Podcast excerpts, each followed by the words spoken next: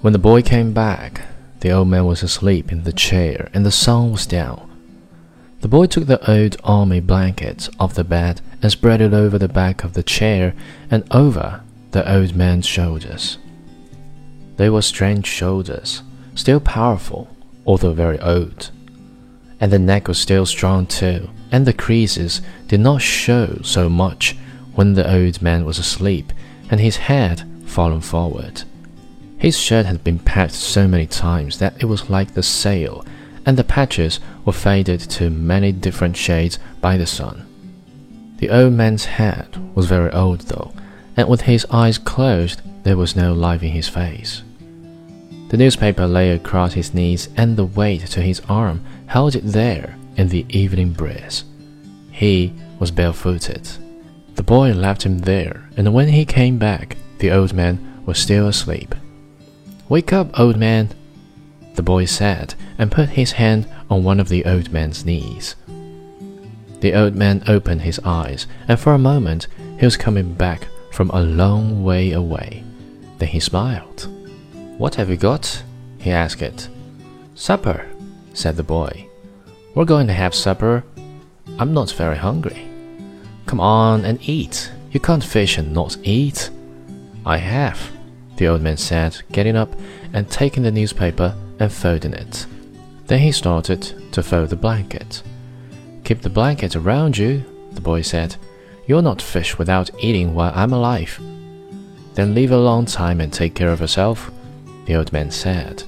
What are we eating? Black beans and rice, fried bananas, and some stew.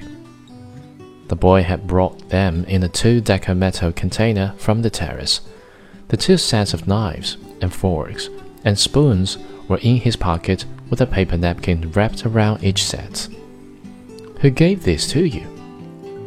Martin, the owner. I must thank him.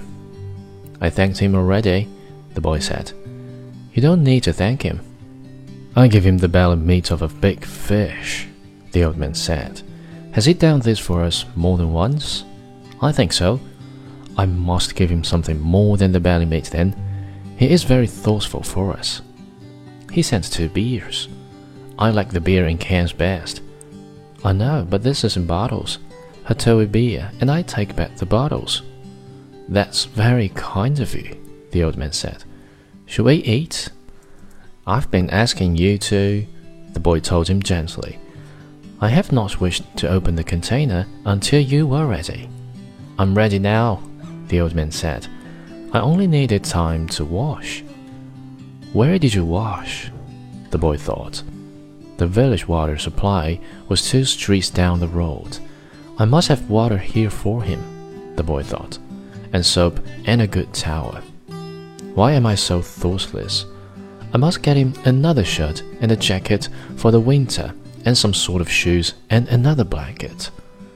Your stew is excellent, the old man said. Tell me about the baseball, the boy asked him. In the American League, it is the Yankees, as I said, the old man said happily. They lost today, the boy told him. That means nothing. The great DiMaggio is himself again. They have all the men on the team. Naturally, but it makes the difference. In the other league, between Brooklyn and Philadelphia, I must take Brooklyn. But then I think of Dick Sisler and those great drivers in the O's Park. There was nothing ever like them. He hits the longest ball I have ever seen. Do you remember when he used to come to the terrace? I wanted to thank him fishing, but I was too timid to ask him. Then I asked you to ask him, and you were too timid. I know, it was a great mistake. He might have gone with us, then we should have that for all of our lives. I would like to take the great DiMaggio fishing, the old man said. They said his father was a fisherman. Maybe he was as poor as we are and would understand. The great Sisler's father was never poor, and he, the father, was playing in the big leagues when he was my age. When I was your age, I was before the mast on a square rigged ship that ran to Africa, and I have seen lions on the beaches in the evening. I know you told me. Should we talk about Africa or about baseball? Baseball, I think, the boy said. Tell me about the great John J. McGraw. He said Joseph J. He used to come to the terrace sometimes too in the older days, but he was rough and harsh spoken and difficult when he was drinking. His mind was on horses as well as baseball. At least he carries a list of horses at all times in his pocket and frequently spoke the names of horses on the telephone. He was a great manager, the boy said. My father thinks he was the greatest. Because he came here the most times, the old man said. If Durocher had continued to come here each year, your father would think him the greatest manager. Who is the greatest manager, really? Luque or Mike Gonzalez? I think they are equal. And the best fisherman is you. No, I know others better. Quiver, the boy said. There are many good fishermen and some great ones, but there is only you. Thank you, you make me happy. I hope no fish will come along so great that he will prove us wrong. There is no such fish if you are as strong as you say. I may not be as strong as I think, the old man said, but I know many tricks and I have resolution.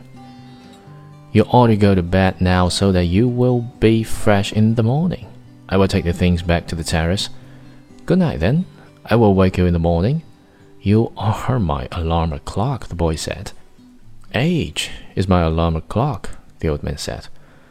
Why do old men wake so early? Is it to have one longer day? I don't know, the boy said. All I know is that young boys sleep late and hard. I can remember it, the old man said. I'll waken you in time. I do not like for him to waken me. It is as though I were in Pharaoh. I know. Sleep well, old man.